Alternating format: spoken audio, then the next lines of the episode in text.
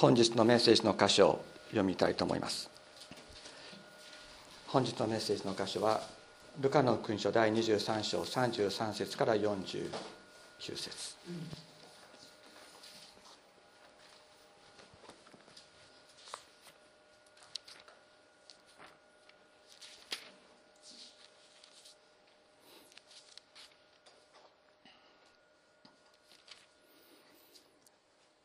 ルカの福音書第23章33節。ドクロと呼ばれているところに来るとそこで彼らはイエスと犯罪人と十字架につけた。犯罪人の一人は右に一人は左に。その時イエスはこう言われた。父よ彼らを許しください。彼らは何をしているのか自分でわからないのです。彼らはくじを引いてイエスの着物を分けた。民衆民衆はそばに立って眺めていた。指導者たちも嘲笑っていった。あれは他人を救った。もし神のキリストで選ばれたものなら自分を救ってみろ。兵士たちもイエスをあざけりそばに寄ってきて水ぶどう酒を差したしユダヤ人の王なら自分を救えと言った。これはユダヤ人の王と書いた札もイエスの頭上に掲げてあった。十字架にかけられていた犯罪人の一人はイエスに悪行を言いあなたはキリストではないのか。自分と私たちを救えと言った。ところがもう一人の方が答えて彼をたしなめて言った。お前は神をも恐れないのか？お前も同じ刑罰を受けているではないか？我々は自分のしたことの報いを受けているのだから当たり前だ。だがこの方は悪いことは何もしなかったのだ。そして言った。イエス様あなたの御国の位にお付きになる時には私を思い出してください。イエスは彼に言われた。誠にあなたに告げます。あなたは今日私と共にパラダイスにいます。その時すでに12時頃になっていたが全地が暗くなって3時まで続いた。太陽は光を失っていた。また神殿の幕は真っ二つに裂けた。イエスは大声で叫んで言われた。父よ我が霊を見てに委ねます。こう言って息を引き取られた。この出来事を見た百人隊長は神を褒めたたえ本当にこの人は正しい方であったと言った。またこの光景を見に集まっていた群衆も皆こういういろいろな出来事を見たので胸をたたいて悲しみながら帰った。しかしイエスの知人たちと外来からイエスについてきた女たちとは皆遠く離れて立ちこれらのことを見ていた。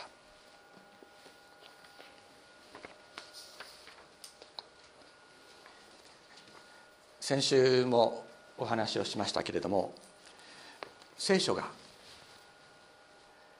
最も関心のある事柄。聖書の最大の関心事。神様にとっての最大の関心事とは何か。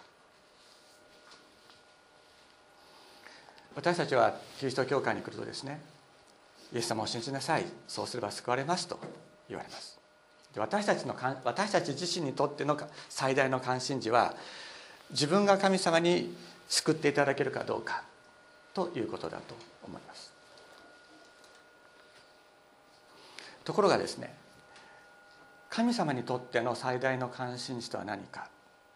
聖書はそれをどのように書き始めているかというとそれは人は神様にとって信じるに値するものであるかどうかということであるのです。それはなぜかと言いますと創世紀の一番最初人が神様にその見姿に似せて作られた後に最初の安息日にですね最初のというべきではありませんけども7日目です。7日目。安息日の中で、えー、人は神様に対して罪を犯します。神様がここから取って食べてはならないと言われた善悪の知識の好みを取って食べたのです。でそれはサタンの誘惑によるものでしたけれどもサタンはなぜそういうことをしたのかというと神様の姿に似せて作られた人間それは神様が信用する信頼するに値するものではないということを神様に突きつけようとしたのです。サタンにとってのサタンの目的は人間を癒しめることではなくて神様を癒しめることであったわけですね。神様を癒しめるために人間を誘惑したのです。なぜか。人間は神様の姿に似せて作られているからです。そしてサタンはサタンの神様に対するチャレンジは何か。ほら神様あなたの姿に似せて作られたこの人はあなたが信用するに足りない存在ではないですか。と神様にチャレンジするわけですね。サタンは神様が作られたこの月とか太陽とかですね地球を壊す力はないんです。ただ一つ人。神様の姿に似せて作られた人が神様最も神様の最も素晴らしい創造物である人が神様が信用するに足りないものなんだということを神様に突きつけようとした。それがサタンの神様に対する挑戦であるわけです。だから神様にとっての最大の関心事は何関心事とは何か。って言ったら人は私の信頼を置くに足りる存在であるということをサタンに対して証明することであるわけなんです。人は神様が信頼するに値する存在なんだということを証明すること。これが神様にとっての最大の関心事であります。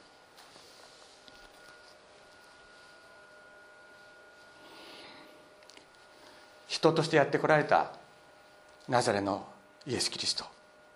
この方この方はですねサタンのこの挑戦に真っ向から立ち向かった方であったのです。この方一人がこの方一人がこのサタンの挑戦を真っ向から受けて立ってそして人は神様の信頼を勝ち取るに値する存在なんだということを証明してくださったんです。それが十字架であったわけです。そしてじゃあ他の人たちはどうなのか。イエス様一人だけがそのことを証明なさった。一人証明できればいいんです。そしてそのサタンサタンに打ち勝った人のところにその身元に来る者たちイエス様に接ぎ木された者たちつながれた者たちはイエス様と同じもの同じ資格を持った者として神様の前に立つことができるのであります。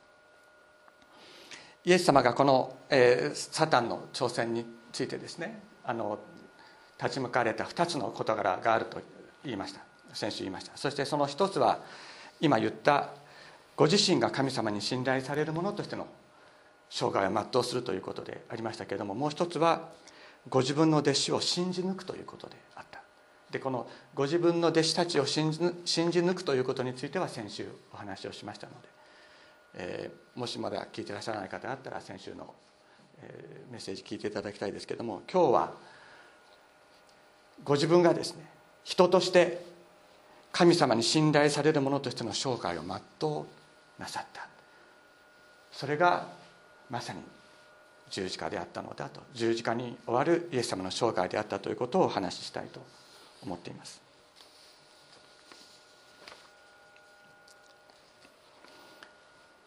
サタンのチャレンジは人は全て神様の信頼に値しない存在であると。いうことを神様に突きつけることであっ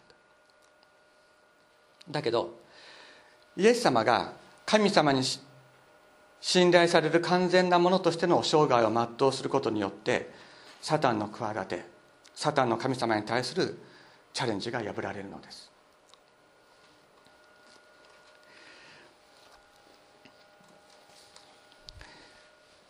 それはなぜかというとですねイエス様は人としてこのサタンの挑戦に立ち向かれたんです。これ非常に重要なポイントなんですね。イエス様は人として来られた。人として来られた。その人として来られたイエス様が人としてサタンと戦ったんです。これはものすごいことだったと思います。私たちはそのような戦いに誰一人打ち勝つことはできなかった。みんな負けたんです。だけどイエス様は人としてやってこられて戦われたということは人類の代表選手として戦ってくださったんです。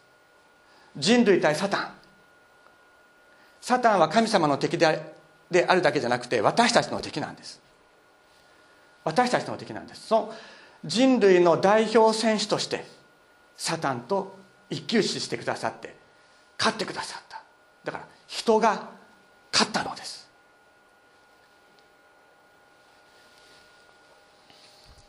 サタンは初めから神様と戦って勝とうなんて思ってないイエス様の戦いは人として人の人類の代表選手としてサタンと戦う。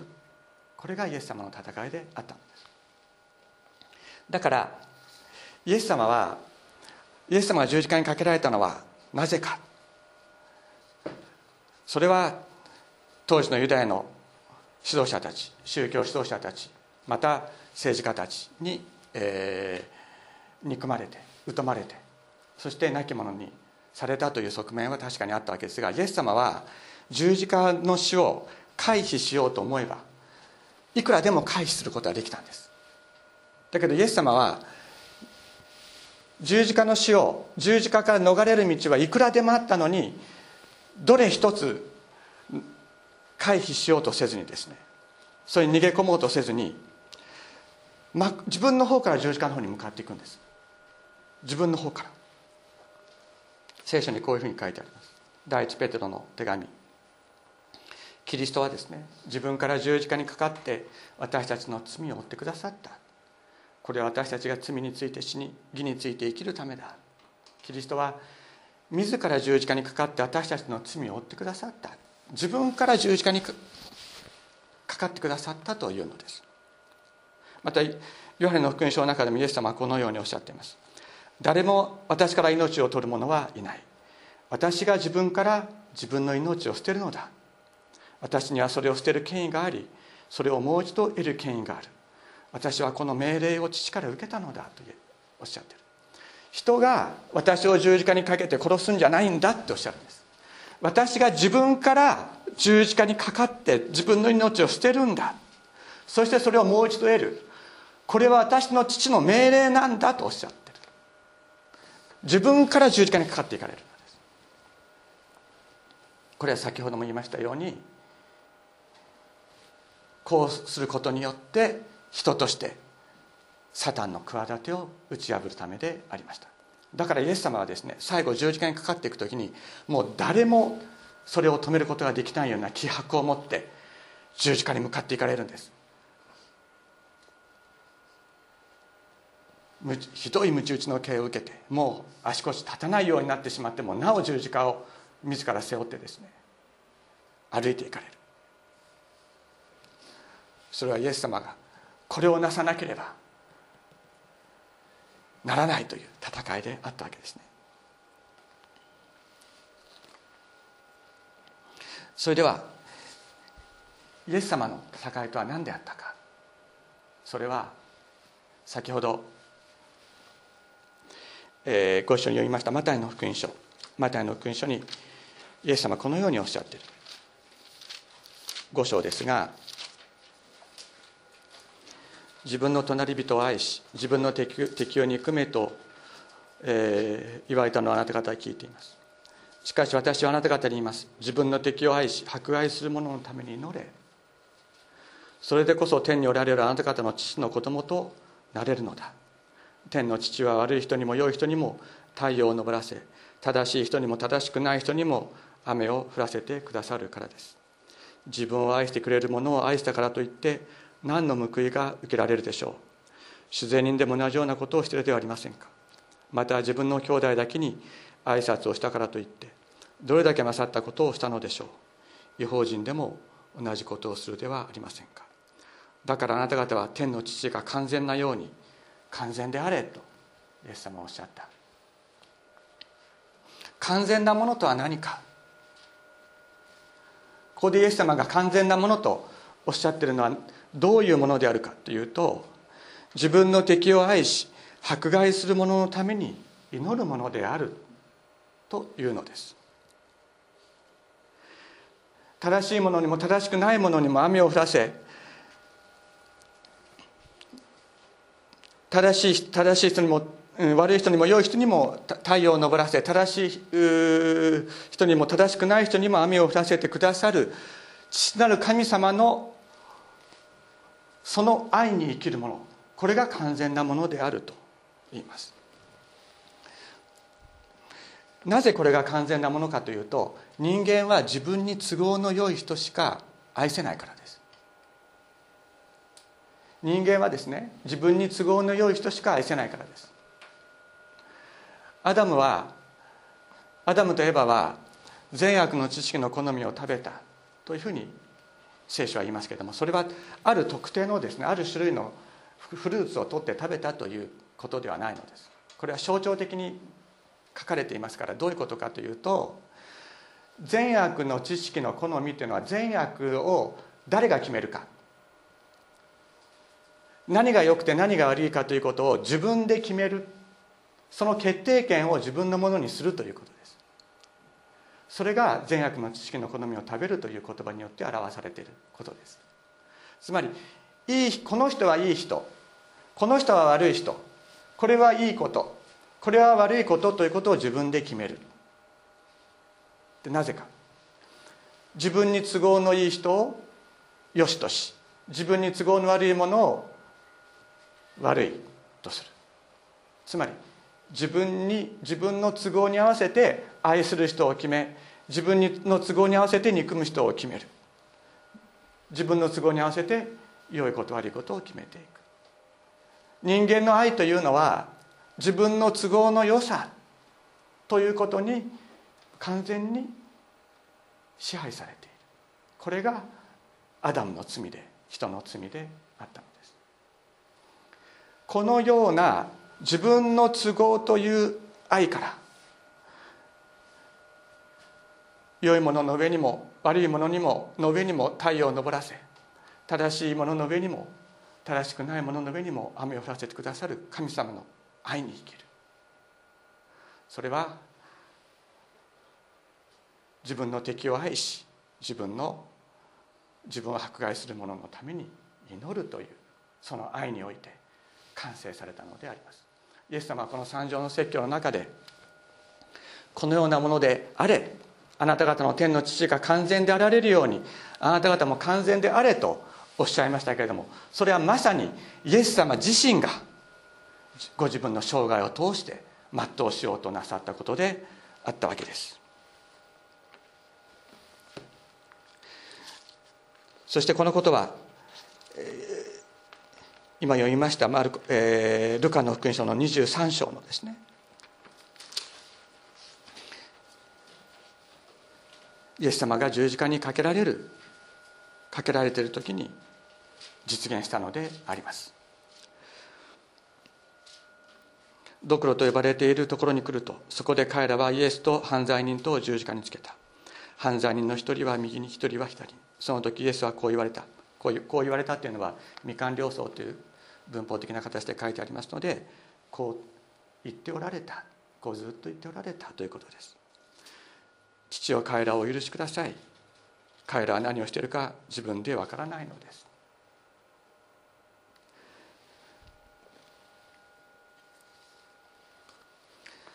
気が狂うほどの激痛。何も悪いことをしていないのに人に殺されることの不条理。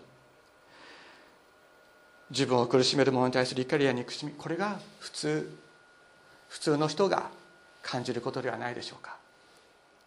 最大限の屈辱です。服は全て剥ぎ取られました。どれ一つとして人として決して受け入れることができないような恥ずかしめと苦しみの中で。しかしイエス様の霊はイエス様の精神は自由だったのです。この苦しみのこれ以上ないという苦しみの中に陥れられた時にイエス様の中に隠れていたものが明らかにされたのです。それが敵を愛し迫害する者のために祈る愛でありました。人は苦しめられた時に憎しみを覚えます。許せないという思いに駆られます。しかしイエス様は本当に苦しめられた時にその中に隠れていた神の愛がその中から湧き上がったのです。天のお父様どうぞこの人たちを許してください。この人たちは自分が何をしているのかわからないんです。と祈ってくださったのです。それはただ単にイエス様を物理的にその十字架に釘付けた人たちだけではなかった。イエス様を十字架に追い込んだ人間一人一人のためにイエス様は祈ってくださったのです。そして死の苦しみの中にあって隣に隣で十字架にかけられた犯罪人の一人にパラダイスの約束を与える権威がイエス様の中にこれはどれ一つ人間が頑張ってできるようなことではなかったのです。まさにイエス様がバプテスマを受けられた時に天から神様の声があった。あなたは私の愛する子。私はあなたを喜ぶと言われた。そのイエス様の中にあった神の子の実存がこの時に湧き上がったのであります。これでもうねサタンはイエス様に何もすることができなくなったんです。これだけの苦しみとこれだけの恥ずかしみを与えてなお父よ彼らをお許しくださいと祈ってくださ祈った。イエス様に対してもう自分の都合のいい愛に生きたらいいんじゃないですか。自分が愛するものを愛し自分を愛するものをを愛し自分を憎むものを憎めばいいんじゃないんですかというサタンの誘惑はイエス様に何の力もなくなったんです。ここにイエス様の勝利があります。よくですね十字架なければ復活なしと言われて復活は敗北だいや、えー、十字架は敗北だけどもその後に勝利の復活が来るというふうに言われるけどもそうじゃないですね。十字架そのものがイエス様の十字架そのものが勝利だったのです。イエス様は十字架の上でサタンに打ち勝ってくださった。だから人の罪を背負って地獄に落ちたイエス様を父なる神様はよみがえらせられたのです。完全なものとなって愛を全うしてくださった。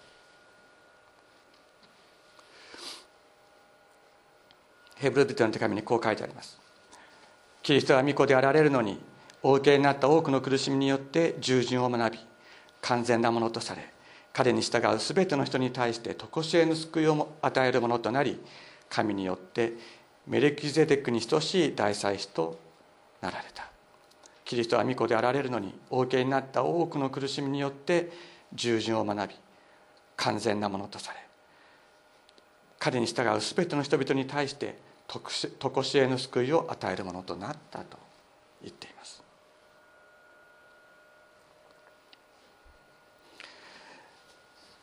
本当にイエス様がね私たちの代表として戦ってくださった。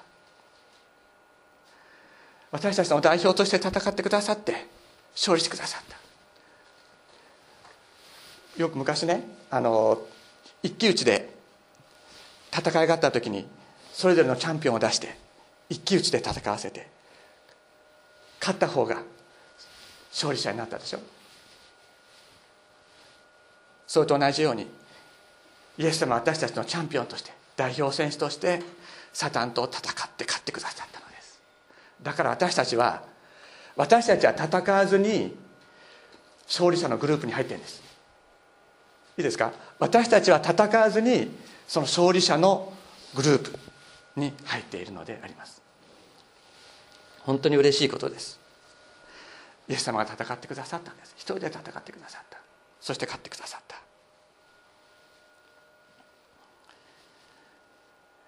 ですから私たちはイエス様のところにやってくるとですねもうサタンは何の手出しもできないんです。これはイエス様のグループの人。そこに対してサタンはもう何もすることができないもうイエス様は勝ったからです。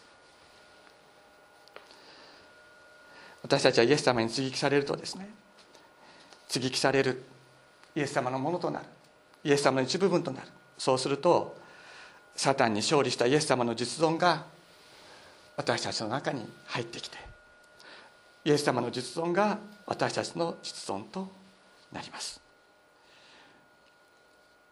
イエス様が勝利者となられたように私たちも勝利者として生きていくことができるのです。もちろん私たちこの世の中に生きていて傷つけられたりすると本当に苦しいです。許せないと思いいう思いに駆られることももちろんあります。しかし今日倒れてもまた私たちを引き引き上げてくださるイエス様がいます。この方の愛を本当に経験していくうちに私たちも少しずつイエス様の姿に似たものと変えられていくでしょう。そして昨日許せなかった者たちを今日神様どうぞ彼らを祝福してくださいと祈る者に変えられていく。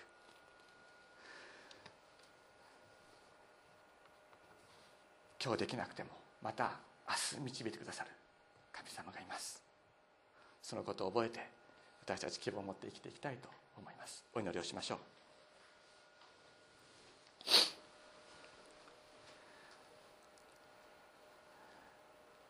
天のお父様あなたの十字架の勝利を感謝いたします。どんなにお苦しかったことでしょう。そのことを覚えあなたに前にひれ伏します。しかし私たちの誰も成し得なかったことをあなたはなし。勝利してくださいました。感謝いたします。あなたこそまことに栄光と誉れを受けるにふさわしい方であります。主イエス様あなたこそ私たちの王私たちの主あなたのほかに私たちの王はいません。私たちの主はいません。